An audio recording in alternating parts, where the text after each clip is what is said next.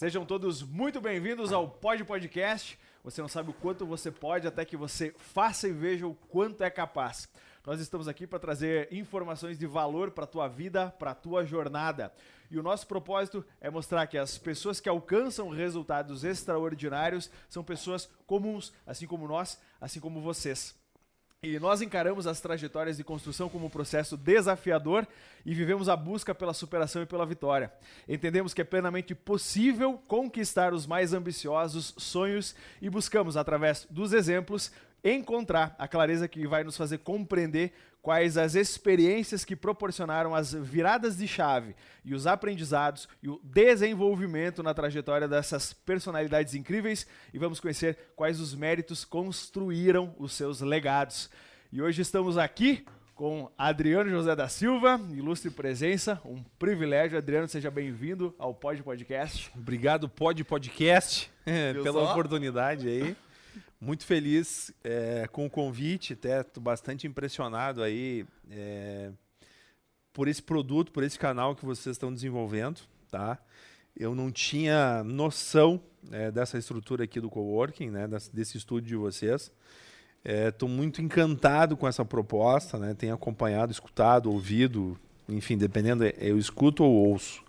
Enfim, eu tenho escutado. Né? eu tenho escutado bastante podcasts aí, tá? E eu não tinha noção que a nossa aldeia, né, a nossa grande aldeia, cidade de Passo Fundo, tivesse essa, essa oportunidade de poder falar com vocês, esse bate-papo descontraído. Vamos ser leve, vamos ser felizes, vamos falar de coisas da vida aí, das, das coisas boas e, e das coisas que não deram tão certo, né? Isso aí. Porque na realidade, né, a, a, é, nunca é o êxito que diz o tamanho da gente, né?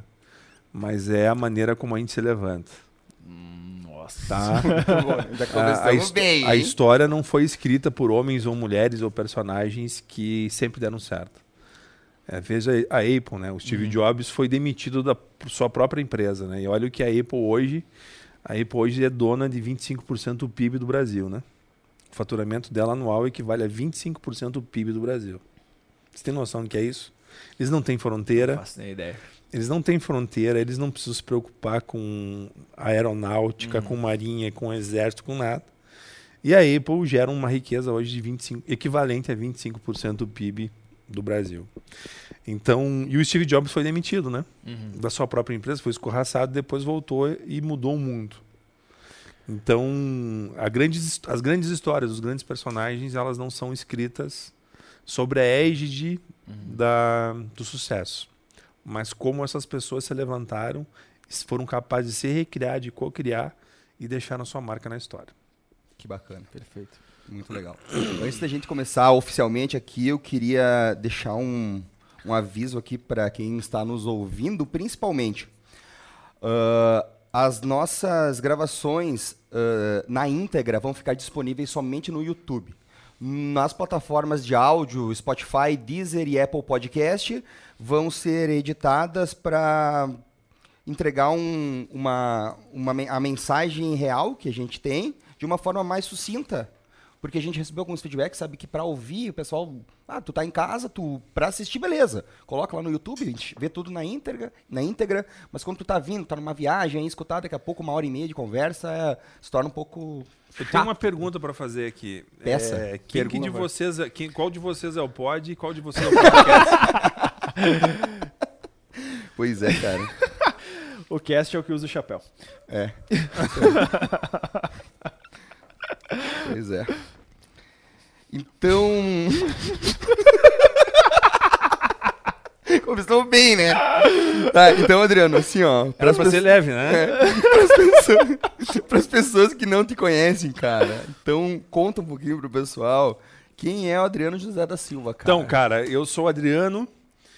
É, eu tenho 1,79m, olhos castanhos, eu acho, cabelos bem grisalhos, né? Uhum. É, nascido na cidade de Passo Fundo, criado na capital chamada Ernestina, né? Tem uma história com essa cidade aí desde o meu nascimento, óbvio, né? Porque eu nasci aqui, então desde o uhum. nascimento eu tenho uma história com essa cidade. Eu gosto muito aqui, amo essa cidade. Mas a minha história, assim, de vida orgânica na cidade começa, então, em 95, é, 1995. Quando eu entrei na faculdade de administração da, IME, da UPF, né? Da, da FEA ainda, não era FEAC. a FEA, no curso de administração. Na época tinha 2,4 candidatos por vaga. E nos três dias do vestibular, o maior, além da prova, que era puxado quatro horas, né? Mas o bacana mesmo era ir conferir o gabarito ali na, no Zafari dos Trilhos, né? Tinha uma lancheria em cima, tinha um suco de uva natural, aquelas bancadas em, eu vou dizer assim, minhoca, né? Espaguete, assim, muito legais. Eu vou para quando eu entro naquele mercado, essa memória afetiva volta, né? Então na quinta, na, na, na, quinta chamada do vestibular, fiz administração de manhã, 98 passei para o noturno, e aí minha vida mudou totalmente, porque aí fazer faculdade à noite ela te dá outros horizontes, né? É, a, a, cidade, a região convergia na UPF. É, a verdade é essa, né? Naquela, naquela década. Então, a gente tinha uma troca muito grande, porque não tinha internet, né? Então, em 99, a internet que chegou era a internet de escada. Então a gente chegava em casa meia-noite da faculdade Nossa. e ia pro telefone e vinha assim. conectava. E aí tu começava. E era uma sensação tão boa quando sensação, conectava. É, é. Então, então, meu, então foi isso, né? Então naquela época ali a gente participava então é, dos encontros regionais de estudantes universitários, os famosos EREUs, que começaram nos anos 80 né? Com grandes empresários que são empresários na região hoje. Um desses caras é o Kiko da Unis, distribuidora. O professor Gervásio foi professor da UPF e é vice-presidente do Cicred do Alto, da, do Alto Jacuí. Né? Foram os líderes. E aí a gente conduziu esse processo ali no 98, 99, 2000. E aí naquele período de efervescência, fazendo faculdade, trabalhava, participava do meu estudantil, aquela mudança, né, aquela loucura toda. E aí, 2001, eu volto para fazer economia e aí ingresso efetivamente no movimento estudantil da UPF, aonde muitos escândalos de roubo no DCE da UPF lá, a gente organiza um grupo, toma o DCE, né? As eleições do DCE foram fraudadas, veio a Polícia Civil, a Polícia Federal, foi uma loucura naquela loucura. época, né? Tinha um maluco lá que desligou a urna e saiu com a urna debaixo do braço, que queria arrumar a urna no meio da eleição. lá no prédio da veterinária. Era, a, gente, a gente vivia disso, né? Era muito legal. Ai, meu Deus. E aí a gente montou uma comissão provisória, assumimos o DCE, fizemos uma auditoria, botamos a casa em ordem. Na época a dívida era monstruosa. Eram 50 e poucos cheques sem fundo, quase 100 títulos protestados, uma dívida trabalhista, um monstro. Nós organizamos tudo, daí fazíamos semana farroupilha na UPF, sabe? Era uma uhum. semana Galdéria. Eu nunca me esqueço, é, que teve, o ano acho que foi 2002, é, teve a Semana Farroupilha e a Agronomia Veterinária UPF sempre foram atuantes, né? E a Semana Farroupilha, nós botávamos 10, 12, até 15 mil pessoas na noite lá. E teve uma tarde lá, o pessoal da Agronomia da Veterinária uh, uh, tava lá se preparando, organizando, e estavam fazendo tiro ao laço lá no... Ali onde é que é o centro de convivência agora, né? E teve um infortúnio que estava passando uma freira lá, ali na, ligando o RU até a reitoria, passando uma freira caminhando. E a gurizada pega o laço, tinham tomado umas cachaças lá, né, cerveja. pega o laço e laço a freira, cara. E isso foi parar na ouvidoria. Eu me lembro, eu me lembro que toca o meu telefone, era o reitor, o professor Rui. O presidente, tem uma reclamação na ouvidoria aqui do, tem uns alunos que laçaram a freira e eu não sei o que eu faço. Eu disse, acho que primeiramente o senhor manda soltar a freira. É.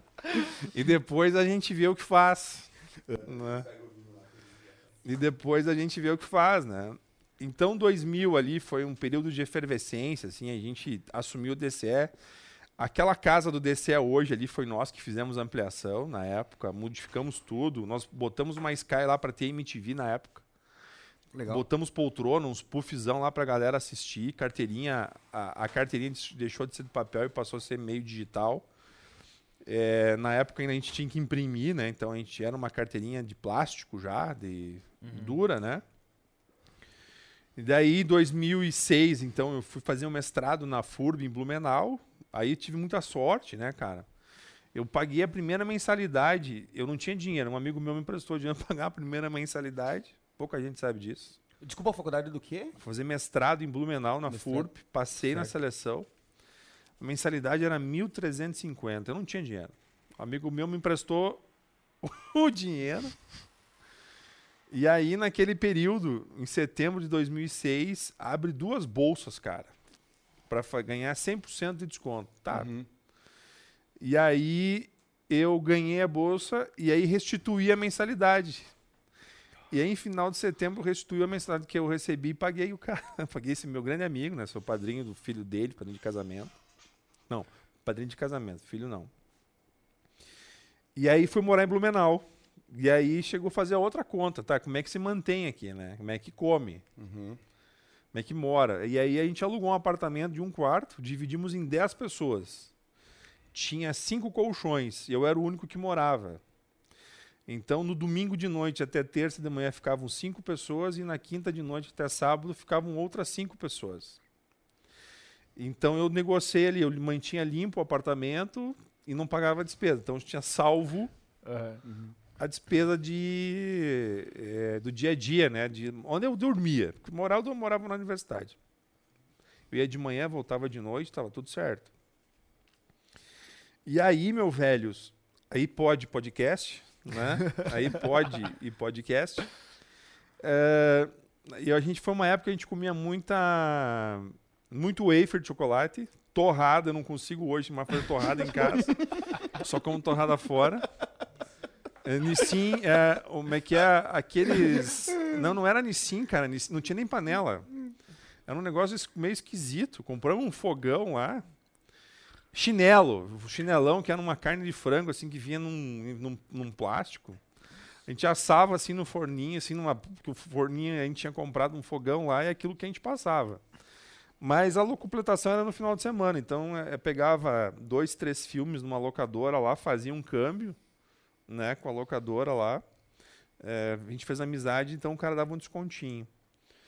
E, e aí o que, que a gente fazia? Então, no final de semana, então tinha o wafer, Coca-Cola e tinha uma torradinha, uhum. né? Com ovo, né? Porque senão era pão, presunto e queijo. Lavava as roupas num balde, cara. Uhum. Um balde. e aí fui fazendo mestrado. E aí fiz o mestrado lá, e aí voltei embora 2018, 2008, né? 13 de outubro, de agosto, terminei defendi minha tese. E nunca me esqueço, senti um alemão nazista na minha, minha banca lá, um baita professor, meu amigo, né? E ele disse uma coisa que nunca me esqueci, né? Ele disse o seguinte, ó, antes de você ser professor, é preciso parecer ser professor. Né? E, e a gente vê muita, muita gente querendo ser, mas nem parecendo ser, né? Apesar de que a gente tem uma geração que parece ser muito, mas não é Exatamente. Quase nada. Né? Era mas tá isso tudo que certo, eu ia tocar. Né? mas tá tudo certo. Aí concluí lá o mestrado, vim embora. Aí que ano era mais ou menos esse 2008. 2008. 2008. Quando, quando tu retornou, então. Retornei. Aí, em 2008, eu fiquei aqui procurando trabalho. Em 2009, consegui entrar com um contrato na UPF, lá com um professor contratado. Fiquei um contrato de dois anos, permaneci dois anos. Nesse meio tempo, cara, eu fui chefe de gabinete do vereador Patrick, fiquei nove meses e, e nessa loucura toda, a gente sempre com as Antil, a gente tinha um grupo muito forte na UPF, né? Então o Patrick se elegeu vereador, eu acabei sendo convidado para ser chefe de gabinete, e depois eu fui ser secretário da assistência social aqui de Passo Fundo.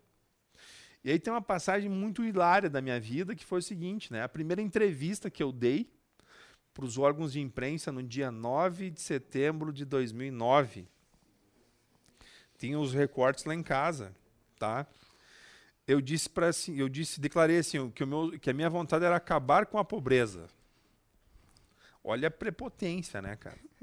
Acabar com a miséria, acabar com a pobreza, era umas coisas muito loucas, assim, de jovem querendo mudar o mundo, né? E aí eu fui ser secretário da assistência social. E eu tinha a visão de ser secretário de assistência social. Que, que, que era assistência social? Era era passaginha e cesta básica. E aí, na época, quando o prefeito Dip me nomeou, ele me deu um conselho: escute mais do que fale. E eu, os primeiros dez dias, não tinha entendido, falava muito, escutava pouco, né? E aí fui escutando, fui escutando, fui escutando e chegou num ponto, e aí eu nunca me esqueço disso, sabe? São coisas que marcaram a minha vida, né? Aí eu chamei uma reunião com o corpo técnico. E eu, assim, o que, que é assistência social para vocês, né? Tudo assistência social. Uhum. Não, assistência social é independização. Assistência social é dar condições para as pessoas se desenvolver, para as pessoas Sim. se emanciparem. E eu disse, caraca, não tá batendo. Não tá batendo com o que eu falei, mas eu tô gostando, quero ouvir mais, né? E aí a gente tinha uma demanda na assistência social que era uma secretaria que era bem desacreditada na cidade, mal avaliada. E essa e esse trabalho assim, ouvindo os técnicos lá, a gente fez um grande acordo, né? Eu disse assim, gurizada, bem de boa. Vocês queriam assistente social aqui, mas eu não sou. Eu só tenho certeza de uma coisa, eu entendo de números de orçamento. Se vocês garantirem a técnica, eu garanto os recursos para fazer. E aí, cara, foi uma parceria muito bacana, porque a gente pegou a assistência social em março, em setembro de 2019. Em maio de 2010, a gente começou a abrir, então, quatro CRAS, Centros de Referência em Assistência Social. A gente descentralizou em Passo Fundo a assistência social. E a gente, então, botando assistência social nas vilas, a gente entregou ali mais de 20 mil horas de cursos de formação uhum. para criança, adolescente, jovens, adultos, tá? E aí essa a gente descentralizou, porque antes ela toda ela aqui no antigo quartel. Mas antes disso, eu tinha um preconceito. Eu tinha um grande preconceito. Hoje eu fico puto da cara. Porque é, quando em, como a gente estava sendo envolvido em política, né? Em 2006, quando o Alckmin perdeu a reeleição para o Lula, a gente passou uma manhã interna na Rádio Planalto falando que tinha sido comprado voto com a do Bolsa Família. Uhum. E quis o universo que eu fosse secretário da Assistência. Social. Uhum. E ali, quando eu entrei na, na secretaria, tinha uma fila de gente que vinha até a frente do antigo quartel ali, cara para fazer recadastramento, mas uma fila do caralho, meu. Assim, um negócio absurdo. E eu ficava chocado com aquilo, porque não era um atendimento legal. Era um, um guichê de atendimento, um negócio assim. E um dia me liga a TV Pampa, uhum. me perguntando se podia fazer uma, uma gravação com as famílias lá, né? Aí eu disse assim: pode, com uma condição. Só uma. O que, é isso, secretário? Está nos vigiando, não, eu quero só ouvir. E aí naquele dia, foi lá, o pessoal da TV Pampa, era o Álvaro ali, mais o, o cinegrafista, tudo gente boa, segurizado também, parceiros na época, né? Amigos até hoje. E eu fez uma pergunta assim, eu sentei do lado, eu, nem, eu não apareci na, na, Eu só sentei do lado. E aí o repórter. O que, que significa o Bolsa Família para a senhora? Tava uma senhora, uma criança de colo e mais uma criança menor. Representa dignidade. Quando ela falou dignidade, eu confesso para vocês assim que eu o meu mundo desabou. A, a, a, minha verdade, sabe? Se era compra de voto, isso é um negócio escroto, o meu mundo desabou. Tipo assim, cara, que vergonha eu passar uma manhã inteira na rádio falando que era compra de voto. Sabe? Quando ela falou dignidade, o repórter responde assim. O, res, o repórter responde assim. Mas por que dignidade? Porque pela primeira vez eu tenho meu dinheiro dos meus filhos e tenho uma conta no banco. Cara. Tipo assim, rachou mal um pouco. Rachou. Tá? Rachou. E aí, cara, eu saí de lá assim. Meu Deus do céu, o que, que é isso? Saí de lá, disse, cara, tem que mudar esse mundo. Tinha na época um monte de dinheiro no Fundo Municipal de Assistência Social. Isso era de 2009. 2009. Aconteceu bastante coisa em um ano, hein, bicho? Sim, uma Puta loucura. Que pariu. Daí aprendi isso, aí chamei de lá o Ricardo, o Ricardo Popular Frejá, hoje é professor no, no, no IFSU ali, o Ricardão, queridão, parceiro. Cara, preciso de uma mão. Tem uma sala aqui, eu quero que tu reforme, eu quero que tu humanize esse atendimento, mais guichê, TV, poltrona confortável e nós vamos acabar com essa fila, cara. Só não posso te pagar o projeto porque não tem grana, mas a obra eu posso fazer. Deixe para mim que eu vou te ajudar. Ele fez o projeto, reformamos a sala, botamos seis guichês de atendimento. Resumindo, tá?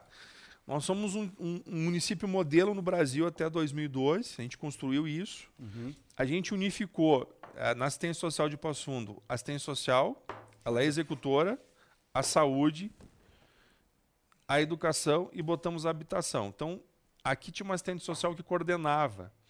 Então, hoje, para te receber o Bolsa Família na época, tu tinha que estar tá com a carteira de vacinação, peso, controle nutricional, tudo em dia. Tu tinha que ter 85% de frequência uhum. na escola para poder receber. E na habitação tu tinha que estar inscrito nos programas habitacionais. As pessoas não sabem isso, o senso comum não sabe, acha que é compra de voto, preconceito. A verdade é essa. Meus alunos nas pós-graduação dizem isso para mim, cara. Eu fico puto da cara, porque a informação tá lá no ministério, só lê. E aí, cara, a gente fez isso. E aí a gente foi subindo indicador, subindo indicador, subindo indicador. E conseguimos mobilizar a política pública e fazer a fiscalização. Resumindo, eu assumi com 9 mil famílias em 2009 recebendo o Bolsa Família.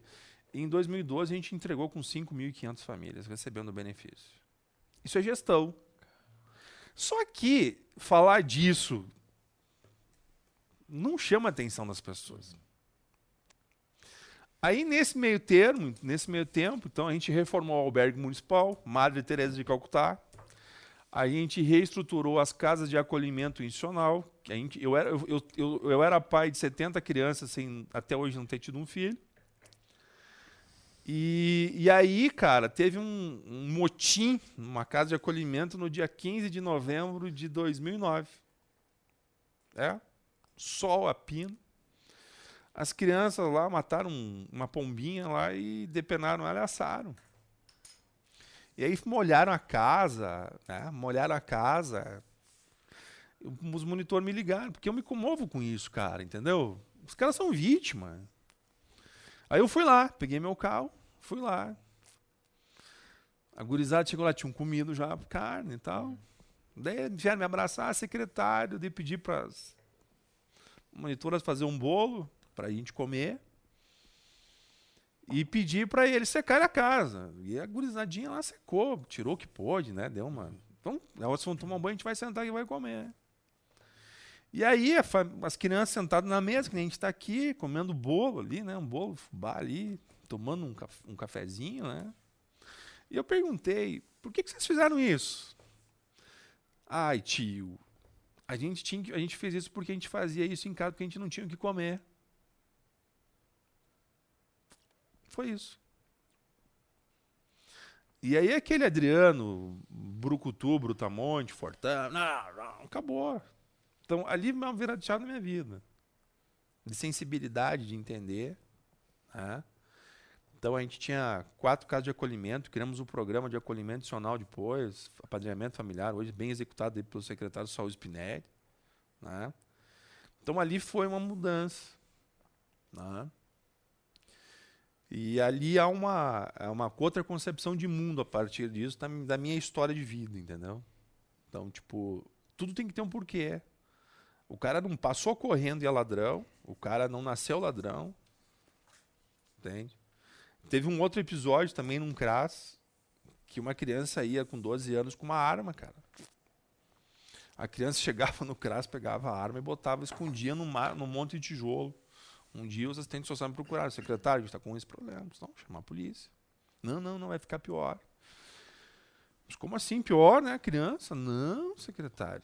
A criança está fazendo isso porque ela só aprendeu a brincar com arma em casa. A única realidade que ela conhecia. Então, pode podcast. Aí então eu cheguei em 2012. tá. Vamos lá, 2012, já tinha anotado aqui. 2012. Então, é, a gente fez grandes transformações. Então, a gente implantou, de fato, a gente universalizou a assistência social. O Sistema Único de Assistência Social hoje ele está nos quatro quadrantes da cidade. Está descentralizado. A gente Legal, não fez tudo. Mas o secretário Saúl aí, depois que me, nos sucedeu aí, ele deu continuidade, aperfeiçoou. Né? E tenho orgulho de dizer isso.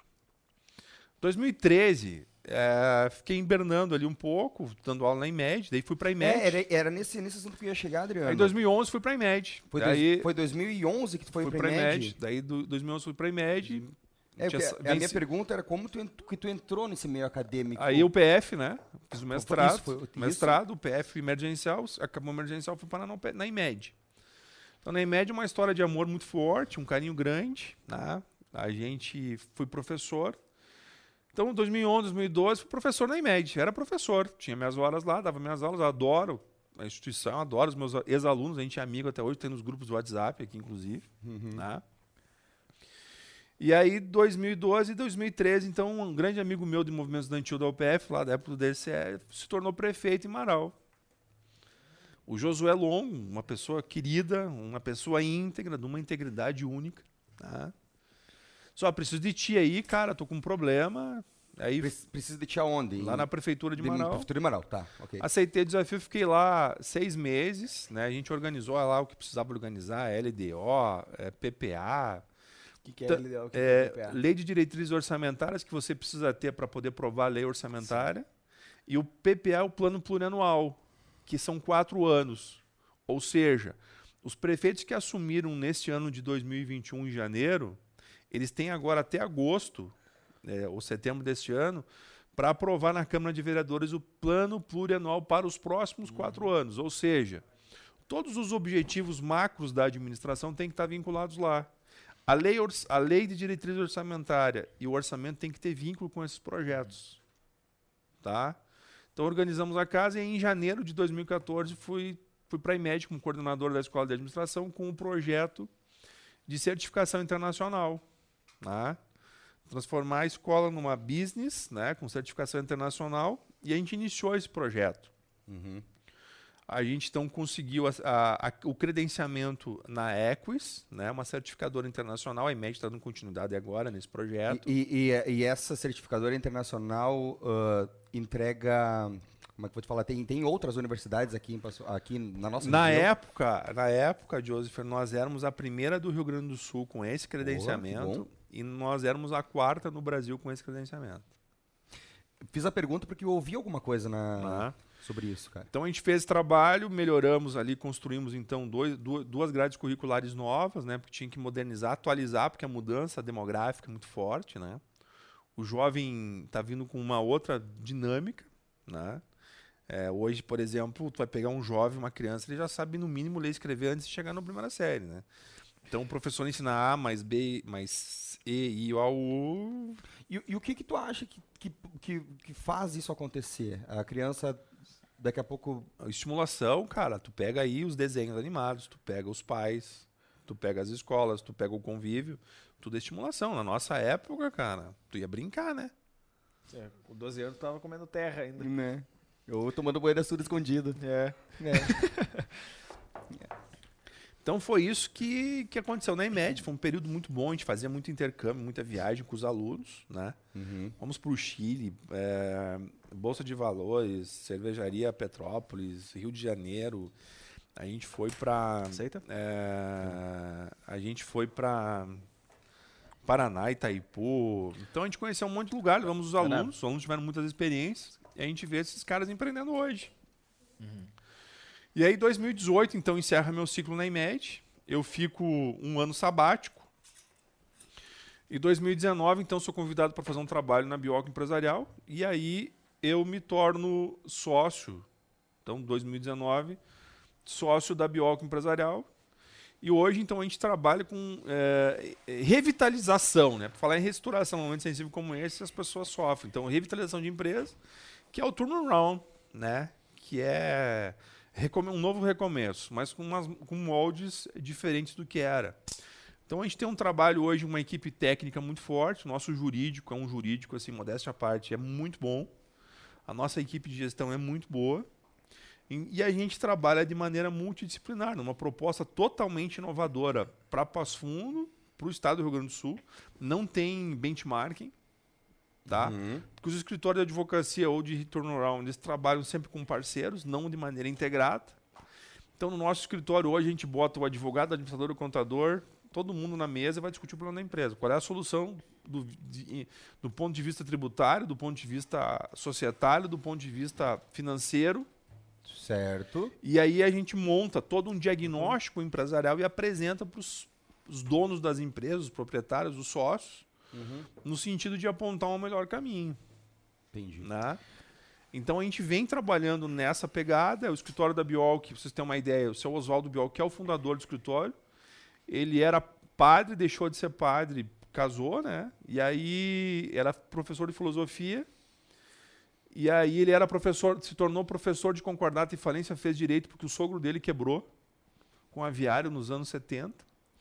Fez faculdade de direito na UPF, virou professor de concordata e falência na UPF, foi deputado federal e em 2005 ele foi o novo o relator da nova lei de recuperação e falência.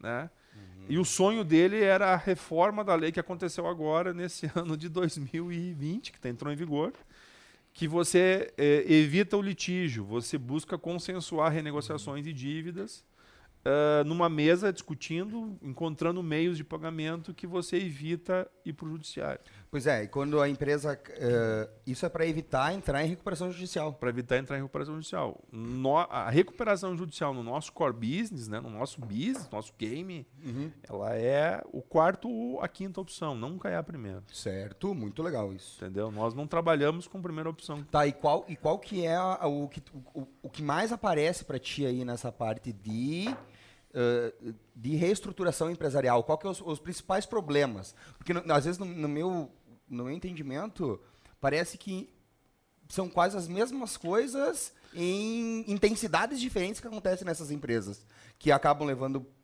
para para baixo, tá ligado? Que é assim, ó, a cultura engole a estratégia no café da manhã. Inclusive, isso foi uma das coisas que virou chave para mim. Vi um post dele no, no Instagram. Que é... E o que, que a gente percebe, e pod podcast, assim, as empresas, os donos, os proprietários, os, os fundadores, né? É um vício. Eles não separam mais a vida pessoal deles, familiar deles da empresa. É uma coisa só. Se perde a razão, se toma decisão na emoção, o, a alavancagem vai subindo, o nível da operação vai caindo, a, a percepção, a análise de mercado fica zero, porque você fica cego. Uhum. E aí você ao invés de você ter colaboradores, parceiros, funcionários, esses proprietários criam sócios, né, ou filhos, né? Porque ah, cresceu comigo, aprendeu comigo, né, amigos. E aí, tu não consegue mais dizer não. E aí essas empresas nos chamam para dizer o seguinte: o básico precisa ser feito e o óbvio precisa ser dito. O que, que é o básico? Um PDCA, um planejamento, uma direção, um check-in, né? um, um check-out, né? um, um uhum. controle. Um checklist. Né? Checklist. Né? É, um norte, né? E quais são as diretrizes estratégicas dessas empresas? Quais são os norteadores? Quais são os valores? As pessoas se esquecem, se perdem a sua essência. Tem uma história da Toyota, né? O sonho da Toyota desde a sua fundação era ser a maior montadora de carros do mundo. E quis o mundo que em 2007 ela se tornasse. Mas quis um mundo que em 2008, na crise subprime americana, a Toyota tivesse o maior recaldo da história, o primeiro maior recaldo da história do automobilístico do mundo. Por quê? A Toyota, o foco dela era produzir com custo em plataformas, sem se preocupar com nicho. Uhum. Custo-benefício. Mas eles queriam fazer aquelas grandes caminhonetas para competir com o Hammer, criaram, fundaram duas fábricas grandes nos Estados Unidos. E tem que ser grande, porque os americanos viam no comportamento de consumo tinha que ser caminhoneta, né? Porque caminhoneta parecia os Hammer na guerra do Afeganistão e do Iraque. Uhum. Então tinha que ser caminhonetão, forte, né? Sim. E a Toyota se atirou nisso sem se olhar para custo. E tem uma frase, em 2008, do pós, é, pós é, no Recal, que destituíram a direção, né? Trouxeram o neto do fundador do Toyota. E ele tem uma frase quando ele reúne os seus executivos, né? Que diz o seguinte: é, precisamos voltar às nossas origens, precisamos lembrar quem éramos. Precisamos voltar lá atrás. E aí há uma inversão na Toyota, né, de posicionamento. Pega a GM, quebra em 2008. Né? Então, é nesse aspecto, cara, que as empresas nos chamam. Elas perdem a capacidade de inovar, de criar, de fazer o básico bem feito, de ter números, ter informação. Elas têm muitos dados, dados totalmente fragmentados que não geram uma informação para tomada de decisão. Tu falou uma coisa que eu compartilho bastante, sabe?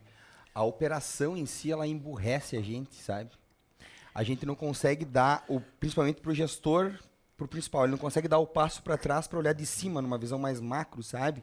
Ele fica, fica, fica, fica ali e não consegue buscar alternativas ou enxergar, é, sabe, cara? Mas aí é o seguinte, né, pode, é, basicamente o que, que acontece, tá? É, vicia. Mas o grande segredo, e aí eu quero te dizer o seguinte, assim, mas com muita, hoje assim, com muita tranquilidade. A chave do sucesso de qualquer empresa são pessoas, por bem ou por mal. Certo. Tá? Quando o líder, o CEO, o CFO, o CEO, o que for, tá? perde a capacidade de discernir a família da empresa ao ter separar a separação ou tem os amigos, tem os parceiros. Ah, esse, esse menino começou com 18, agora está com 45. É de confiança, mas não entrega números, não entrega é, relatórios ou eu não eu dono de empresa, eu não preciso entender de balanço. Eu tenho um contador, tenho um administrador, tenho um financeiro que me que diga, que explica o balanço para mim, mas ele tem que ter um balanço para apresentar, tem que ter um gráfico para mostrar. E a gente observa nas empresas hoje é, não ter um profissionalismo nesse sentido. Há um muito investimento, mas a grande que de tudo, cara, foi o seguinte: eu não tenho gente. Daí tu pergunta para o dono: Tu fez treinamento, desenvolvimento, formação, capacitação. Qual é o teu propósito de empresa? Qual é o teu negócio? E a pergunta que arrasa quarteirão é sempre é uma: qual é o teu negócio? Se o teu negócio é, vou dar um exemplo assim do agro que está em alta, né? Uhum. Se o teu negócio é vender máquina, ferrou. Mas se o teu negócio é pro, produzir alimentos, tu tá no jogo.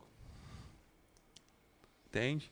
As pessoas interpretam que turnover é ruim e é muito ruim, mas o turnover ele pode ser positivo desde que você tenha a capacidade de recrutar, selecionar e entender que as pessoas são como são e não como você gostaria que elas fossem. Que bem colocado, Adriano. Entende?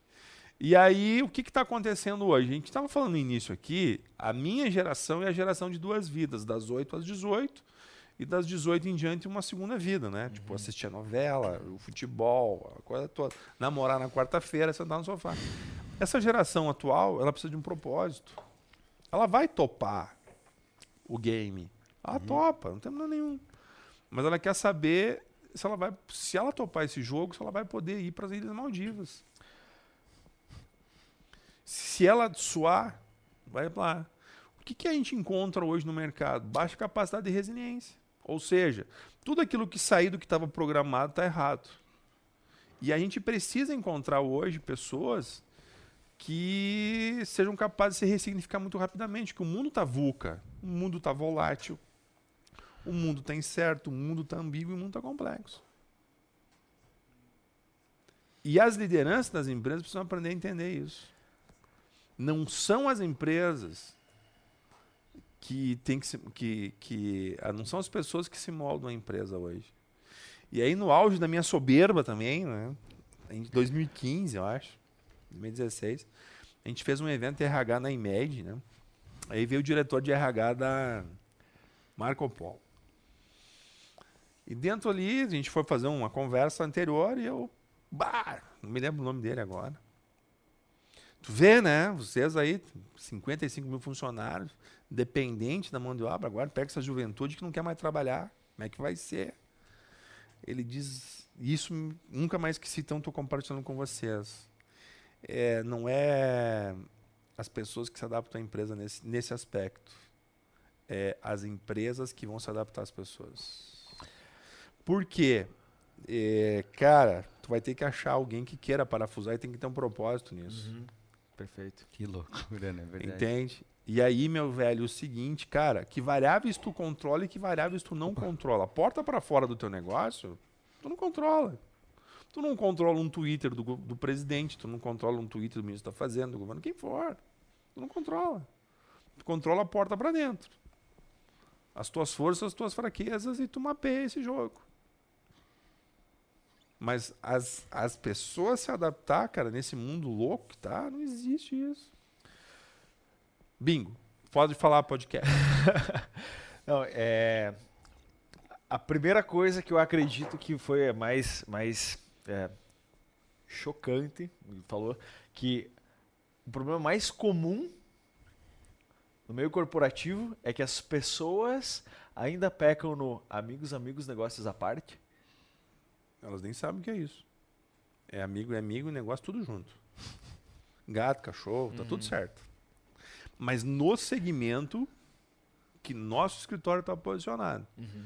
que é atender empresas com algum tipo de crise. Mas mudam-se as histórias, Sim. mas o enredo é muito parecido. Uhum. E a grande dúvida que eu quero te dizer, assim, Cast, é o seguinte. A gente tem que ter claro uma coisa muito clara. Botar uma plaquinha de nome aqui, Joseph Leonardo, parece que não conhece.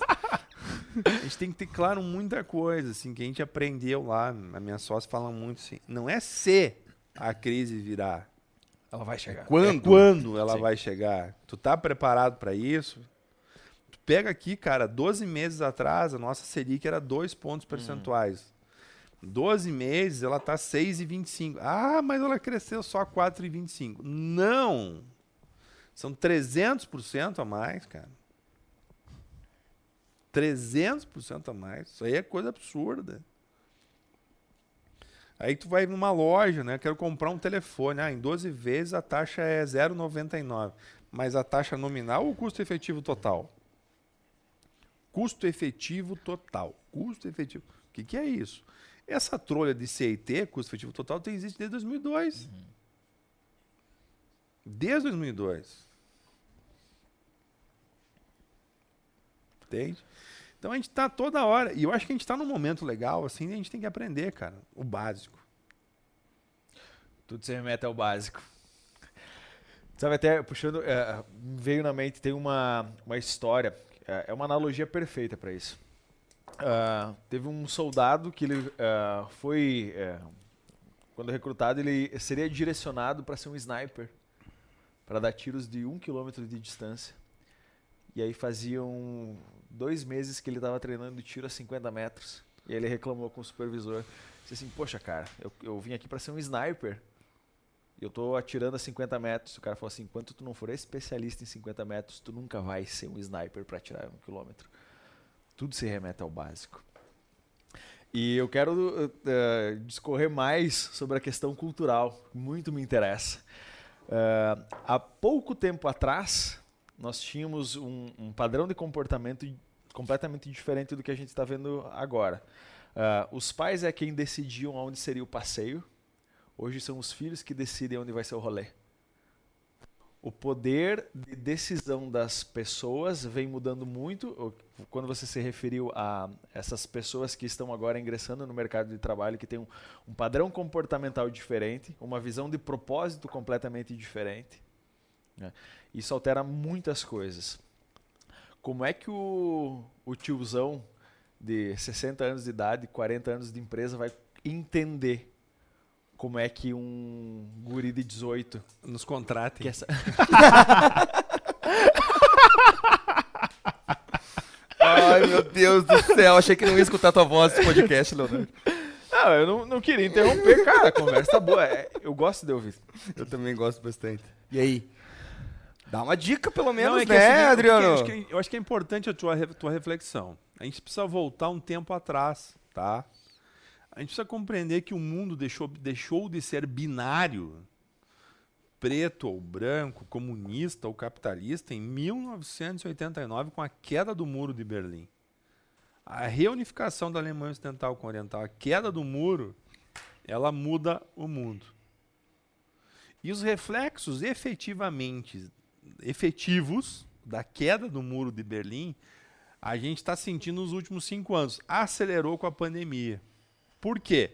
Veja bem. Esse mundo binário não existe mais.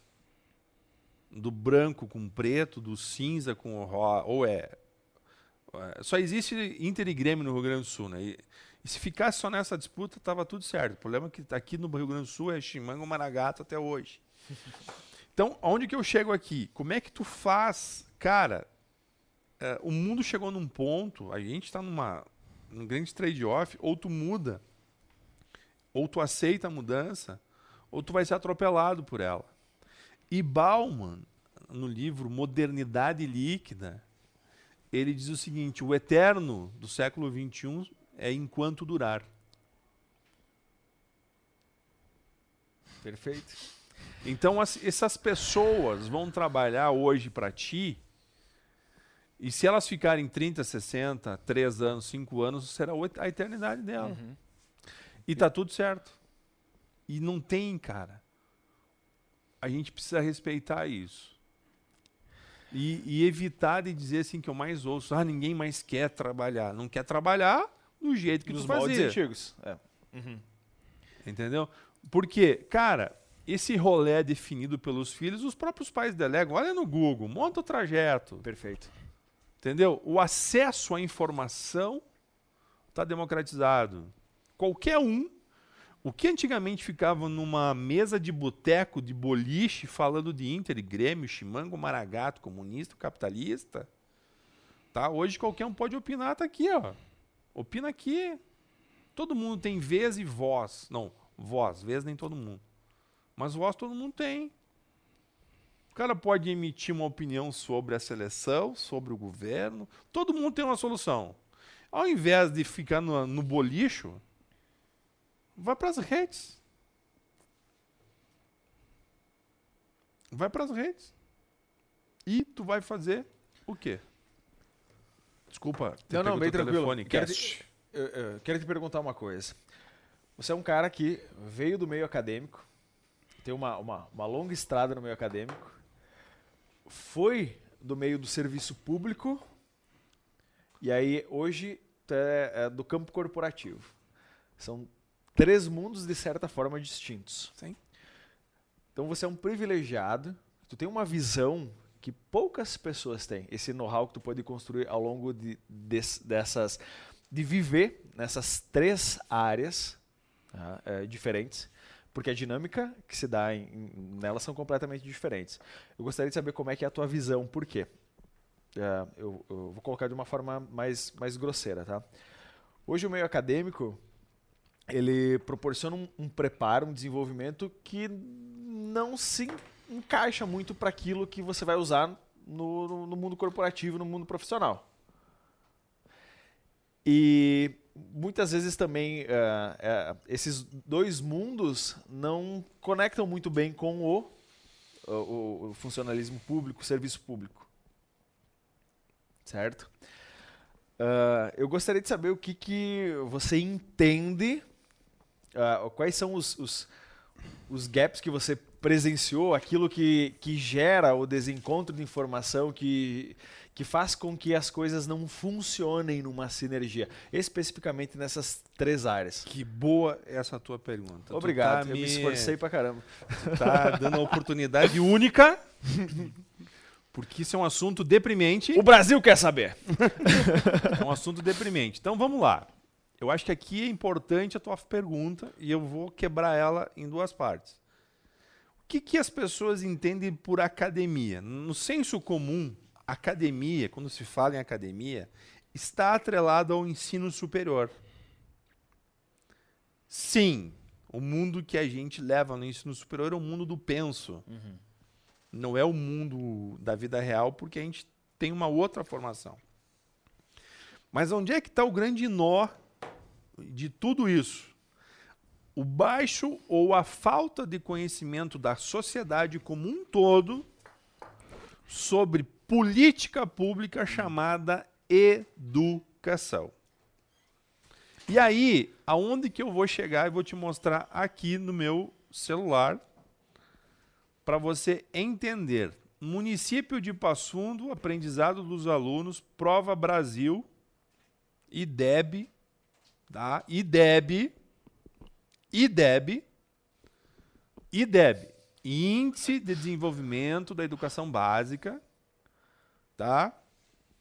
Aonde a média da cidade das escolas públicas municipais em português no quinto ano, quinto ano é 62%, ou seja, a cada 100 alunos, 62% sabem ler uhum. adequadamente. No quinto ano. No quinto ano. Espera aí, deixa eu concluir, eu te dou a palavra e tá. vamos debater isso. Tá? Matemática, no quinto ano, 48% das crianças sabem fazer as quatro operações de matemática adequadamente. Pasme agora. No nono ano, em português, tu viu? Era 62. Uhum. No nono ano, cai para 38%. Ou seja, do sexto, sétimo, oitavo e no nono, a criança desaprende. Em matemática, em matemática, no nono ano, 16% fazem as operações de matemática adequadamente, enquanto que no quinto ano eram 48%. Isso aqui é um assunto depressivo. Isso aqui não é para qualquer normal falar disso. Porque isso é. aqui é verdade, isso aqui é estatística. Vou aqui. E as pessoas não querem prestar atenção nisso. Eu já vou te dar a palavra. Não, perfeito. Pode. O terceiro pode ano, o terceiro ano de português no ensino médio, 39%. Daí tu volta a aprender um pouquinho de novo. Mas uhum. muito abaixo da quinta série. E matemática de, cai de 16 do nono ano, cai para 11%. A pergunta que eu vou fazer para ti e para os nossos ouvintes, assistentes, tá? É o seguinte: aonde as crianças aprendem a ler, a escrever e a estudar matemática? É na academia, no ensino superior ou é no município? Perfeito. Ela precisa chegar com um mínimo de preparo. Isso. E hoje, infelizmente, no ensino superior, na hora do penso, a ineficiência do país é tão grande que o cara paga ainda mais dois semestres de ensino superior para aprender matemática básica. E o que, que a gente. Ao invés de ler Bauman, ao invés de ler Dostoiévski, ao, ao invés de ler Peter Drucker, ela precisa aprender a fazer, aprender a ler e a fazer operações de matemática. Aí eu vou remeter, no meu início da minha conversa, política pública. A média nacional é 35, 25% do orçamento de todas as prefeituras para a educação. Em Passo Fundo é 35%. Tá?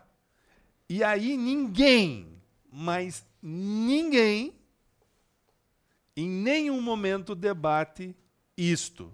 O problema é o ensino superior, que é fraco o ensino superior é reflexo uhum. da Sim. baixa formação da primeira quinta, da sexta nona Perfeito. e o ensino médio. Até é, corroborando, é, ficou claro para mim uma, uma questão. É, eu, em uma das. Eu iniciei quatro vezes o ensino superior, eu não, não finalizei nenhum. Né? Uh, nenhum em nenhum momento eu, eu, eu me formei. Uh, e eu lembro que na última oportunidade que eu iniciei um curso, se eu não me engano era no primeiro ou no segundo semestre, havia uma matéria de matemática financeira. 102 alunos na turma, um professor, para ensinar matemática financeira e eu não sei se metade da turma conseguiria fazer cálculos básicos usando a calculadora do celular. E aí, como é que vai trabalhar matemática financeira numa empresa? Pois é. Como é que vai empreender, é que aí... fazer um business plan, projetar um, play, um, um payback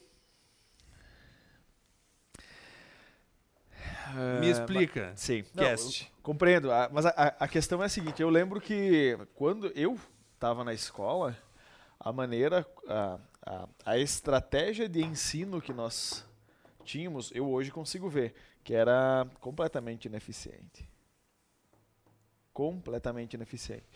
Uh, mas, aí, oi. Pode continuar. E até uh, eu quero, quero falar uma coisa, talvez gere polêmica, talvez as pessoas vão me odiar, mas assim, uh, você, no tempo que você fez parte da IMED, no vestibular, quantos alunos por vaga tinha para o curso de medicina? No primeiro é. vestibular, passou de 400, Tá. Para odontologia, quantos por vaga? Não me lembro de cabeça. Tá. Agora, se for ver um vestibular para pedagogia, quantos por vaga?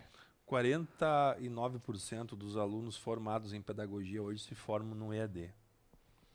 Tem então, responde isso? Se parar para pensar na prática é, é, meio complicado. Mas as porque... pessoas, mas veja bem o seguinte assim, o mercado hoje, ele te pergunta se tu é formado no EAD ou no presencial? Não. As pessoas... Mas não é muito da pessoa e não do, do... Depende. Qual é o propósito da empresa?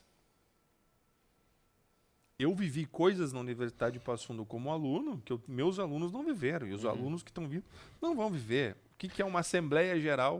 O que, que é um Conselho de Unidade? O que, que é um representante de turma? O que é um diretório sim. acadêmico? Mas e, e, sim, e essa, essa, essa transformação que está havendo na. Acho que não é só, é na estrutura da sociedade como um todo. Né? Uh, ao que, que tu acredita que está incentivando ou que vai, que, vai, que vai empurrando essa transformação para que as pessoas uh, deem cada vez menos valor para o que se tinha antigamente? Está tá se perdendo isso. É né? que é o seguinte, eu acho que é o, é o processo natural, normal e evolutivo. A minha família passou fome. Eu não precisei passar fome porque eles trabalharam duro para que ninguém passasse fome quem veio depois deles. Tá, então a gente vai ter uma geração de extrema dificuldade porque é um processo de adaptação. De evolução. Tá. Porque é o seguinte, assim, o que, que vamos ser mais objetivos. A minha geração, os meus pais, minha família lá, tinha que trabalhar para comprar a casa, o carro, ter vida. A vida deles era ter um mínimo de patrimônio para que ninguém passasse fome ou ficasse desassistido. Só que a geração que está vindo hoje, ela vai olhar o seguinte, cara. Ela vai olhar da seguinte forma. Cara, eu perdi meu pai e minha mãe para o financiamento do carro e da casa. Uhum. Eu estou vivendo isso, num, num, eu não estou vivendo isso, em, é, eu, eu, li isso num, num, curso online que eu estava fazendo, onde que o, o filho fala pro, pro, pro pai, né? Então, a minha prioridade é estar em casa às 5 da tarde para cuidar do meu filho, para brincar com ele, porque o meu pai não brincou com, comigo. As pessoas, esse jovem está revidando. Não é revidar. Sim. É um outro processo evolutivo. E, e vou dizer assim, está errado? Não. É como as empresas, a sociedade vai se adaptar a esse game. Essa nova realidade. Ninguém mais vai viver de passado. Cara, não tem mais gente no interior morando, as comunidades estão fechando. Os bailão que a gente ia acabou. Tanto que não tem mais nem pista de dança, as pessoas ficam aglomeradas na frente lá da banda lá e vai que dele, dele que dele, tá tudo certo. Será que isso não, não é a, a, a quantidade de informações que a gente está tendo acesso hoje que está fazendo a gente. Quantidade de dados que faz com que as pessoas não saibam processar uma informação. Tá, então eu tenho uma pergunta para fazer agora para ti que eu, tava, que eu combinei com a Ana. Ana, coloca aqui no, na tela que eu quero pedir uma opinião para Adriano, que eu acho que é interessante. Então, um mais um. Eu quero uma raia. Posso? Te respondi? Respondeu. É um processo evolutivo. Assim, é, é, é, respondeu, mas eu fiquei com tantas perguntas a fazer. Pode fazer. Que o bicho vai pegar agora. Adriano, olha aqui, ó. A gente colocou agora aqui, ó. Uh, volta ali, Aninha. Que nada até 5 da manhã. Olha, Adriano, aqui a gente tem um número. Não sei ler inglês ali. Mas enfim, acho que é um número que a gente atingiu 50 milhões de usuários. Uh, quanto demorou para atingir 50 milhões de usuários, se eu não me engano. Tá? Para tu ter. Consegue deixar parado, Ana? Tá, parando, deixa acho parado. Que... Eu acho que isso aqui é, uma, é, um negócio que é o que a gente chegou uh, antes, que é bem no início, quando a gente, a gente tocou. Então, cada serviço desses demorou essa quantidade de anos para atingir uh, a tal. Uh, Os, cada serviço. Cada serviço. Cada... Uh, 50 milhões de usuários. Então, aqui, ó. Até para quem está nos acompanhando na íntegra no YouTube, a gente vai deixar parado agora. E, e vocês vão ficar ouvindo minha voz aqui. As linhas aéreas demoraram 68 anos para atingir 50 milhões de usuários. Os carros demoraram 50 milhões de anos. Não, por... não 62, 62 anos. anos. Isso. Para atingir, perdão. 50 milhões de usuários. Exato. E assim segue, como vocês podem ver aí. Agora a gente chega no final aí, na, no YouTube, no Facebook e no Twitter. Fica esse quadrado preto ali depois, porque parece que nos pergunta qual, o que, que vai ser a próxima. Agora já deve ter, né? O TikTok deve ter demorado menos de um ano para atingir 50 milhões de usuários. Então, daqui a pouco não é essa essa entrega de informação tão rápida? Acho que são plataformas, modelos de negócios baseados na experiência do usuário que geram o boca a boca. Se tu volta para trás lá então, vamos pegar aqui o exemplo do cast, tá? tá? A gente não vê a história, né? Os armazenzinhos que a gente tinha nas nossas cidades, né? Priorizava-se o atendimento. Uhum. Cara, hoje esse cara aqui está atendendo super bem. Uhum a experiência dele. O cara tá fazendo check-in, tá compartilhando. E aí entra aqui a questão basicamente da economia colaborativa, a economia circular, a economia cooperativa, né? É, tu vai olhar o seguinte assim, cara, é, por que, que as pessoas estão indo para as fintechs bancárias e não para os bancos normais do jovem? Pela experiência do usuário. Ah, perfeito. Tá? Mas, aí tu vai olhar o seguinte, se tu quer um propósito, vai no Cicred. Uhum. Tu, certo. Quer, tu quer ser cooperativo, quer colaborar, quer dividir lucro? Cicred. Cicobi. Cressol. Perfeito. Tu quer, tu é acionista do Banco do Brasil? Tá, vai pro Banco do Brasil. Tá, tá, tá. E por que, que o, que o Cicred, o Cicobi ou o Cressol, eles não tentam uh, uh, atingir toda essa audiência que esses bancos digitais têm? Mas olha o público que eles estão, olha a origem deles e olha o esforço deles. Uhum. Entendi. Entendeu? A origem deles é agro. Entendi. Eles são o único banco ainda, cooperativa de crédito, que tem um cara te atendendo. Não é um robô. Não, e, e da, da, mesma forma. São propostas Pode ir voltar daí, Ana, na nossa. Eu, eu acredito que. Só, só um pouquinho, Ana. Deixa, só um deixa, deixa, que tá legal. Só, só, um pouquinho. Aproveitando, parêntese no assunto, fazer um jabá. Aqui, se você contribuir, indicar para os amigos, em um ano nós vamos ter também 60 milhões, 50 milhões de usuários. Pode podcast, um ano, ajude-nos a completar essa tabela. Obrigado. Fecha parêntese. Uh, então, o que eu ia falar? Uh, até pouco tempo atrás, acho que a, a, porcentagem da população brasileira que investia alguma coisa era, era, era um número pífio. Né? investimento era considerado deixar o dinheiro na poupança. Hoje, as pessoas estão despertando para todas as possibilidades que existem. Então, existe muito mais público, tanto para o banco tradicional, quanto para o banco digital, quanto para o investimento em bolsa. Entende? Entendo. Então, assim, é, é, é muito mais mercado a ser explorado. E existem muitos nichos que é, estão surgindo e outros que estão sendo fomentados. Uh, isso é bom. Isso é muito bom, porque uh, coisas. É, aí, tá, é aí que eu quero colocar um, outra, um, um contraponto. E eu vou usar uma comparação para colocar esse contraponto. Uh, você falou antes que as pessoas, uh, o bailão de comunidade, queria ver a gatinha, cara, ajeitava o tupetinho, perfuminho, Gel ia para lá. É, é, isso aí. É pra conversar, enfim, tinha toda. É, hoje, Tinder, Instagram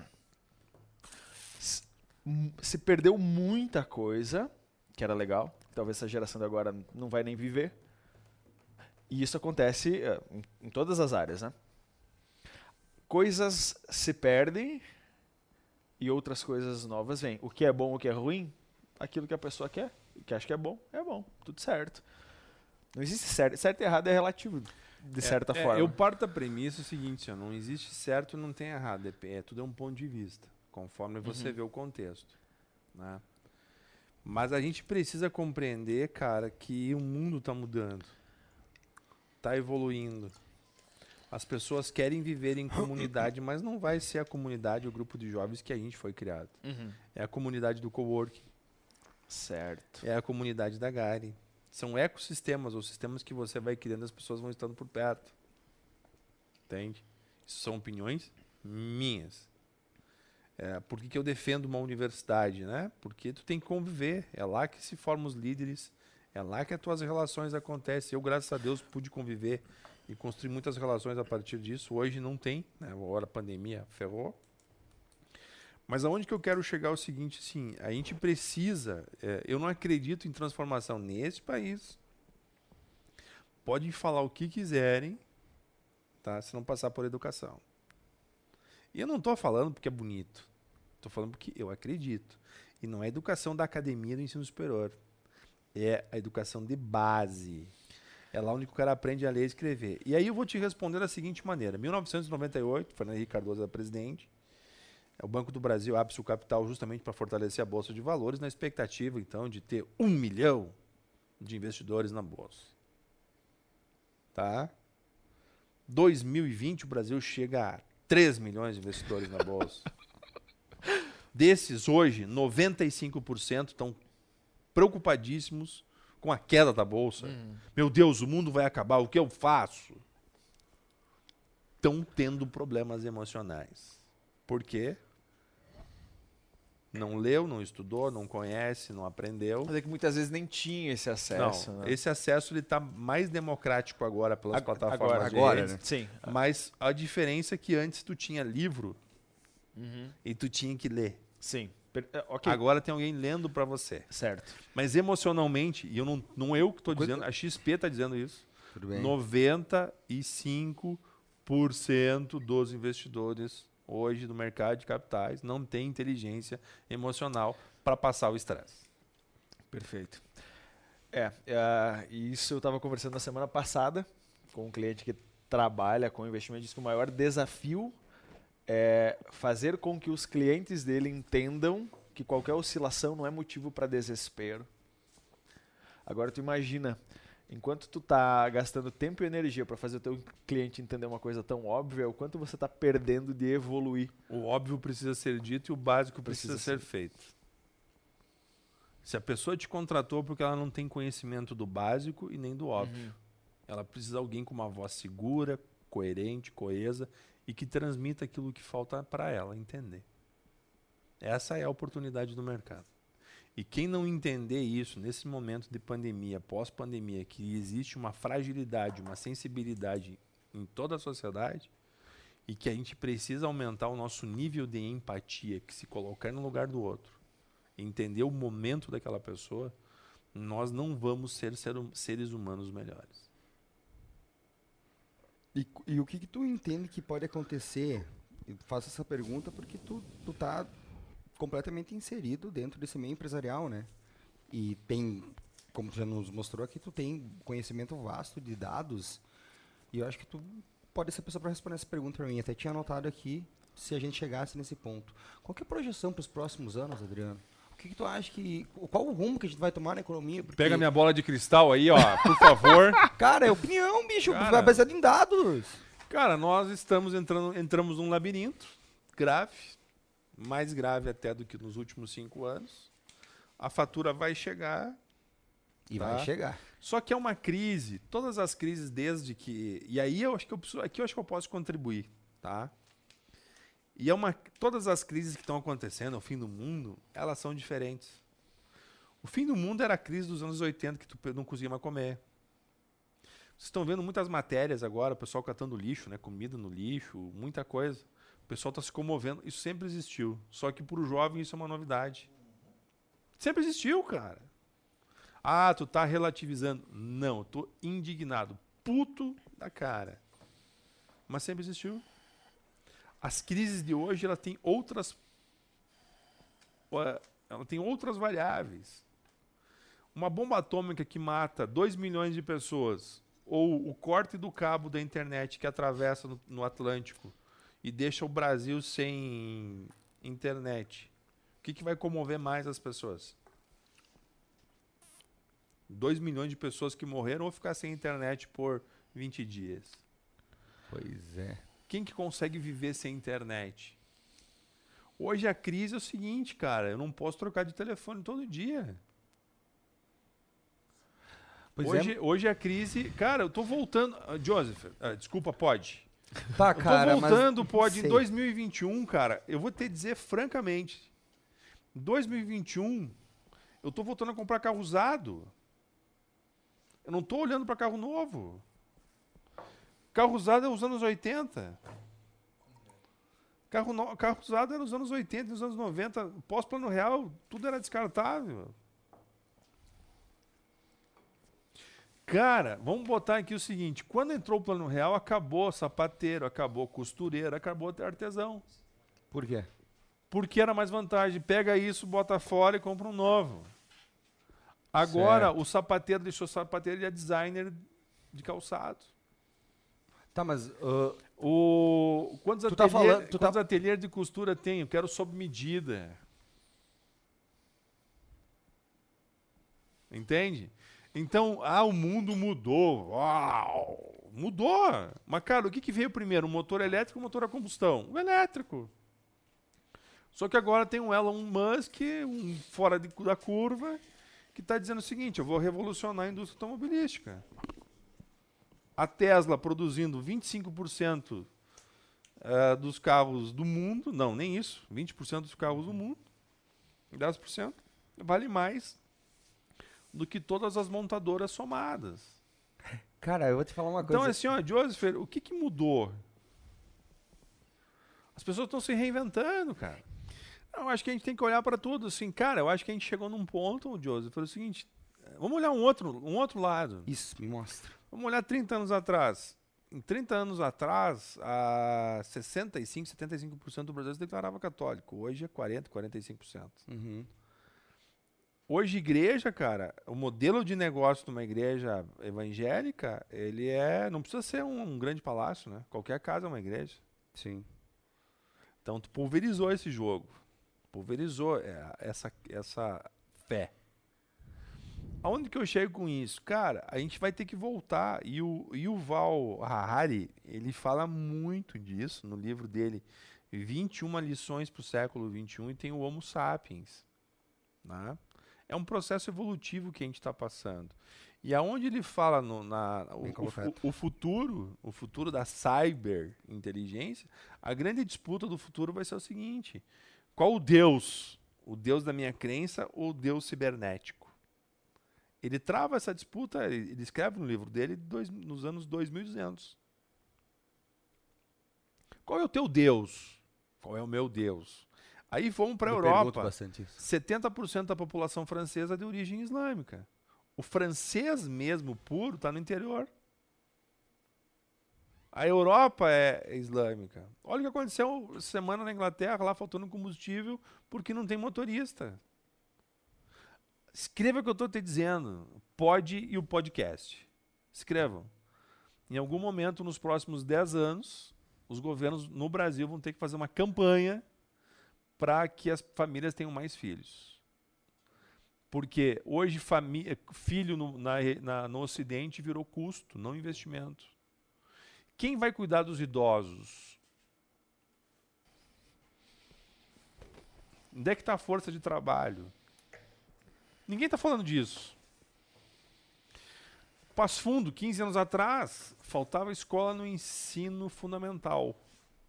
Zerou o déficit do fundamental do básico e ainda falta escolas no ensino no infantil.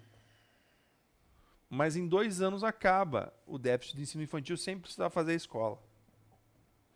Porque está diminuindo o número de crianças por filho, por casal. Então, não é somente se tratar do certo, do errado, do olho para o passado. É um processo evolutivo.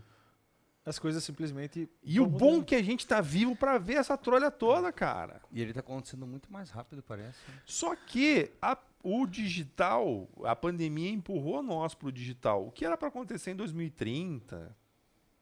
Ele Bem antecipou. colocado. Ele antecipou.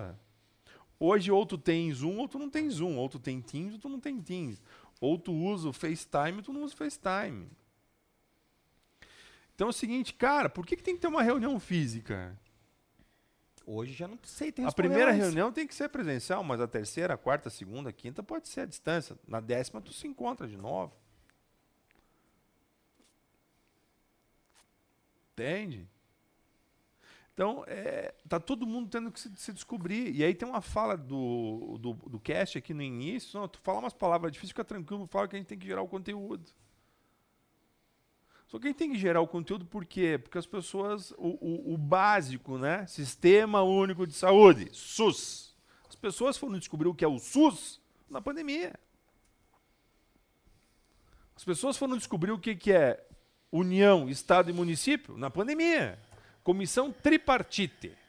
É União, Estado e Município. Mas se precisa disso, está na Constituição de 88, pô. As pessoas foram descobrir o SUS na pandemia. Ai, que bom que tem um SUS, cara. Eu sou defensor do SUS.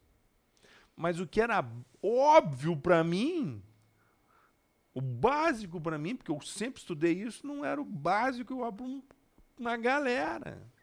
E a gente tem que parar e explicar.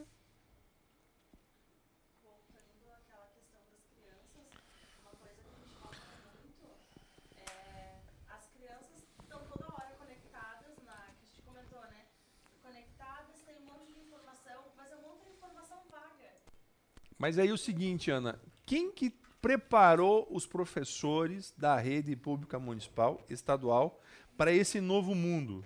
esse mundo híbrido. Ninguém? Os, os alunos dão aula para os professores. O prefeito, o, vinha. o- o prefeito, independente do partido, da cidade, a minha, as escolas municipais têm internet. Mas eu tô com o meu professor preparado para usar a tecnologia a favor dele do ensino de aprendizagem? Não está. Tem um prefeito próximo daqui, muito gente boa, um jovem, 35 anos, que é um, fazendo um trabalho inovador na educação. Lançou um desafio, está comprando tablet e vai investir na formação de professor. Adianta dar um iPhone pro professor. E se ele não sabe, o aluno sabe mais. A gente fez uma. Tava numa empresa aí que a gente pegou, a gente essa empresa super bem hoje, né? Eu disse, cara, tem que pensar o seguinte, tem que fazer essas tuas máquinas, as tuas máquinas tem que fazer um jogo que a criança possa brincar. "Mas como assim? Bota um aplicativo e a criança pode carregar e descarregar a tua máquina. Ah, isso não vai dar certo. Essa semana o dono me mandou uma- um vídeo de uma criança brincando de carregar e descarregar uma desenceladeira com 100 metros longe, ele brincando aqui, eles filmando o piar. Então esse é o novo mundo, cara. Ah, a internet de 2021 é pior do que a de 1999? Nunca. Ela é muito melhor. A internet vem evoluindo.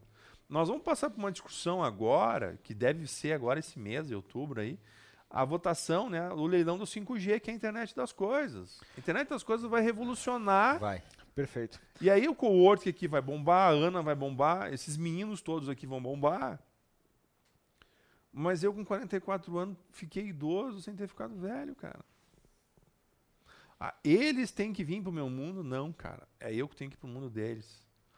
Senta aqui e me explica. Me, me, me dá uma aulinha. Me conta a história. Ok. Ah, tudo que diz respeito a, a ferramentas, tudo certo. A gente está num processo de evolução, isso não, não tem como frear. Tá? Agora, no que diz respeito à essência, a mente humana por trás da ferramenta. Porque assim, ah, a gente ah, tem um. um- um- é- é- é- a gente vive o reflexo de uma cultura que implica numa educação não satisfatória. Tá? Ah, existe uma, uma, uma cultura que molda todo esse nosso esse nosso padrão, esse nosso jeito de, de, de ter as coisas, sabe? Cultura! É, ué. Não, e não é? Porque assim, não Eu é acho que um- cultural. eu acho não é que cultural eu- isso. Eu, quero te dizer assim. Porque assim, Eu acho que é um costume. tá, mas a, a cultura é formada por um conjunto de Não são costumes. sinônimos? Não, Não. não. O- o- a- os costumes formam a cultura. Porque assim, olha só, deixa eu ver se eu, se eu, se eu consigo ser mais específico. Ah, tem um ponto que eu, que eu gosto muito. Ah, certamente, dentro do teu, das tuas atividades no meio corporativo, se depara com situações em que as pessoas ah, que estão procurando emprego, trabalho, enfim, ah, elas não conseguem compreender ah, o propósito da empresa, até mesmo o, o que, que ela, por que, que ela está fazendo o que ela está fazendo ali. E ela aprendeu com, gerações, com as gerações anteriores que ela ganha um salário no final do mês. Mas ela não ganha. Só que ela vem desta cultura de ganhar. Ele também provém de uma cultura. Na Alemanha, você tem desde a terceira série dos anos iniciais matemática e educação financeira. Tá? Aí que tá um Aí o ponto. seguinte, assim, ó, tu vai olhar hoje, por exemplo, o Banco Central do Brasil, fazem cinco anos que está obrigando, criou um programa, né, que os bancos têm que ter horas de treinamento, desenvolvimento, capacitação, informação, para treinar seus corre- correntistas com educação financeira. É tudo recente, cara. Por que, que tu tem instabilidade emocional dos investidores na bolsa? Não tem conhecimento. Eu acho que a grande discussão de tudo, e aí eu vou te dizer o seguinte, assim, ó, meu, vou, vou ser bem franco contigo, assim, quando eu mostrei para vocês os dados de aprendizagem aqui, a expressão de vocês mudou. A expressão de vocês mudou. Eu dei uma palestra semana passada, tinha 70 jovens. Quando eu mostrei os números da balança comercial do Brasil, dizendo que o Brasil exporta petróleo que é o primeiro segundo item da pauta de exportação, e o segundo item da pauta de importação, nós, nós mandamos petróleo cru e compramos gasolina e óleo diesel. Sabia disso? Quando eu mostrei isso, as pessoas ficaram assim. Eu parei a palestra e perguntei: vocês estão duvidando disso? Esses dados aqui são do governo.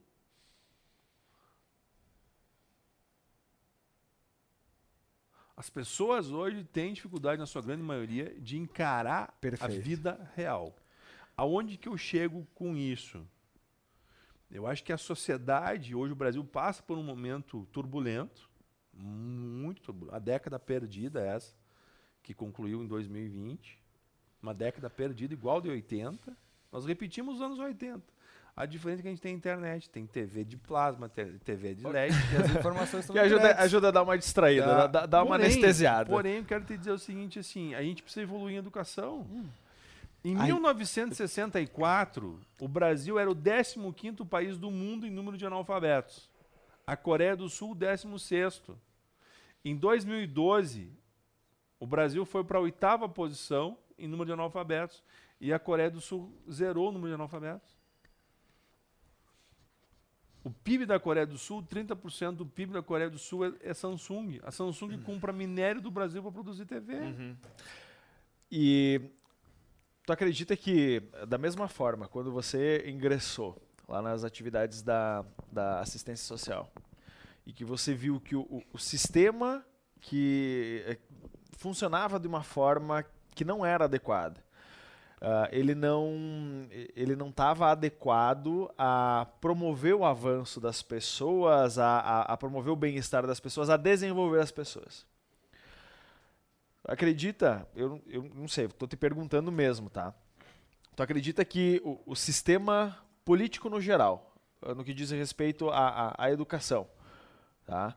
Uh, ele é feito de uma forma com que ele não se preocupa nem um pouco com a evolução, com o, o, o atual sistema brasileiro de educação ele está calcado, alicerçado nos anos final dos anos 1900, 1800, nos anos 1900. Ele não passou por um processo de atualização. O Brasil é um país tá pobre por no, Brasil profundo, ele é pobre. Então a gente tem que formar uma geração, primeiro ensinar eles a ler e escrever e depois é o processo evolutivo. Hoje nós teríamos que ter um processo evolutivo na política de educação, mas nós não preparamos os professores. Não preparamos. A grade curricular é a mesma. Tá? tá. E aí as habilidades e as competências exigidas, tá? exigidas para esse mundo complexo, ambíguo, mundo VUCA, não são trabalhadas hoje na academia. Tá? Então tu começa a olhar basicamente o seguinte, assim, as escolas particulares, as escolinhas particulares, estou olhando de Passo Fundo, tá? Estão fazendo muito treinamento e desenvolvimento de professores, uhum. assistentes. Vocês devem ter isso, captar bastante pessoas procurando ajuda, suporte, né? É, não, não são. É, infelizmente, não são tantos profissionais hum, de educação que Mas aonde, aonde que eu quero chegar é o seguinte, cara, só muda, só muda qualquer coisa se a população pedir. Se a população não pedir, não vai mudar. Sim. E vou te, e vou é para pedir ela precisa conhecer não, isso. Mas né? é que é o seguinte, isso aqui é um discurso que eu estou falando com vocês é madorrento. Fugiu da proposta do nosso debate. Uhum. Fugiu. Totalmente fugiu. A expressão de vocês mudou. Porque é um assunto chato. Alguém tem que começar a falar. Eu gosto de falar disso, não tem problema uhum. nenhum. E não tenha dúvida que vai pro ar. Né? Agora, agora o nó dessa, desse game todo é, é, como, é que tu, como é que tu fica falando, falando, falando, falando, falando, falando, falando. Entende? A gente tem que somar esforço e falar. Mas não tenho dúvida que passa por uma transformação de inovação na educação. Senão, os próximos 100 anos vão ser isso que a gente está vivendo. Entende? O Brasil hoje é um país. É o, o Brasil hoje acho que é a oitava ou nona economia do mundo. Nós somos um país de exportação de commodity e importação de produtos industrializados. É o básico. Uhum. Isso em 1985, quando eu estava na escola lá, Era o básico. Falavam isso. 2021 eu tô falando que o meu professor falava. Entende? Uhum. Então, a gente precisa entender isso, cara. O que, que a gente quer? Qual é o propósito? Para onde que a gente vai? Como é que tu transforma? Aí tu olha o seguinte assim, Passo Fundo é a capital nacional da literatura. Reconhecida nacionalmente por isso. Quem que abraça isso na cidade? Quem sabe disso? Quem? Por favor, é, ouvintes, assistentes, internautas, por favor, quem sabia disso? A gente abraça esse jogo? A UPF vai, vai continuar fazendo, a cidade vai abraçar a jornada? Capital Nacional da Literatura. Isso aqui é da cidade, é um patrimônio da cidade, cara. E a gente está refugando por quê? Hoje Passo Fundo tem três faculdades de medicina. Passo Fundo vai forma por ano 242 médicos todo santo ano. Sabiam disso? Não, desse dado eu não sabia. 242 médicos por ano. Em 10 anos vai formar mais médicos do que o, toda a história da medicina em Passo Fundo. Passo Fundo chegou a ser o quinto PIB do Rio Grande do Sul, hoje é o oitavo PIB do Rio Grande do Sul. Qual o que, que a gente vai inovar aqui? Né? Então, eu acho que a gente passa por um processo de, auto, de uma reflexão mais profunda, mais, mais consistente. E para onde que a gente vai? Eu acho que eu acho que aqui eu acho que a mensagem que eu queria deixar para vocês é nesse sentido assim, ó, eu acho que nada está perdido, tá? Não é um fim, tá? a a gente tem que continuar empreendendo, inovando, buscando soluções. Mas eu acho que esse trabalho que vocês estão fazendo, pod e podcast, tá? Ele tem a obrigação de gerar esse conteúdo, de despertar esse senso de propósito. E talvez a gente aqui, Marquinhos, a gente tenha a obrigação de transferir, falar da nossa experiência de vida, do que a gente viveu para esse jovem.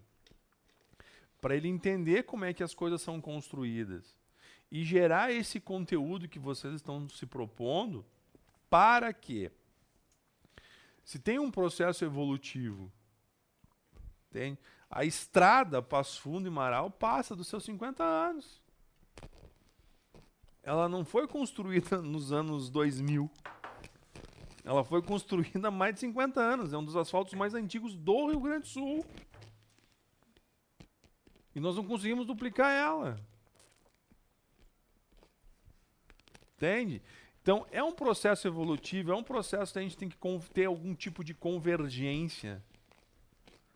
Entende? Então, vamos trabalhar de maneira assim profissional, é, ter, um, ter di- direcionadores estratégicos, ter um business plan, ter propósito e gerar esses conteúdos para trazer é, esse jovem, passar essa experiência. Eu acho que vocês cumprem um grande papel aqui. E, e- e- e a estrada da vida ela é uma estrada sem paisagem. Aí vai depender de nós colocar as paisagens. Que bonito isso que você falou, bicho. Ela pode ser uma estrada em- deserta. Ela pode ter matas, pode ter árvore, pode ter animais, pode ter vida. Depende de nós construir ela. Mas a gente tem que preencher. E esses pontos que a gente abordou aqui, cara, a gente tem que falar. E, e eu vou dar um exemplo, assim, a gente falava no início que brincando, né? Cara, nos anos 90, rádio, a rádio que só toca rock, Atlântida FM. Hoje na Atlântida cabe tudo, funk, pagode, gaúchos, cabe tudo, cara. Por quê? Porque tem que caber tudo nesse mundo, cara. Não é mais binário. Não é mais binário. Queiramos ou não queiramos, não é mais binário. Pronto. Perfeito. Para que nós tenhamos um processo de mudança, é necessário que as pessoas peçam por ele. Para que as pessoas peçam por ele, elas precisam despertar para o fato de que há algo que precisa ser promovido. E a gente, através aqui do podcast, a gente quer levar essa informação que vai contribuir de uma forma talvez pequena, mas são várias contribuições pequenas que vão empurrando as pessoas para a evolução. E acredito que, de fato, a gente está cumprindo um, um, um papel, talvez agora ainda pequenos, mas em breve talvez com uma força maior. E Principalmente embarcando nessa, nesse carro aí da, do desenvolvimento, da, da comunicação, chegando a mais pessoas. Cara, se nós não transformarmos as nossas escolas em escolas de inovação que entendam esse novo mundo, que permita uma nova convivência, que não seja é, espelho de classe, que permitam o aluno se movimentar, ter mobilidade, despertar o seu melhor, não faz sentido mais. Por que, que as empresas hoje estão investindo tanto em informação e desenvolvimento de pessoas? Que é o, o, o recurso mais valioso que chegou ali. Por quê? Tu tem deficiência de mão de obra que chega, então tu tem que treinar e tem que desenvolver. As empresas têm um novo propósito na sociedade hoje. Peguei uma boa. Entendeu? E a vocês agradeço a oportunidade. Então, obrigado por tudo. Espero que vocês me convidem algum dia, né? Algum ano de novo, né? Acho que vai demorar, porque é diferente, né? Conversa, né? Tudo que é para construir ou para mostrar, independente das realidades, pode ser a nossa, que a gente entende, ou a que tu quer entregar, é válido para o crescimento. Agradeço que tu veio aqui contribuir um pouquinho com todo mundo. Vamos encerrar como a gente, gente obrigado. Tá, valeu do fundo do coração. Tá, até a próxima. Valeu, gente. Um abraço.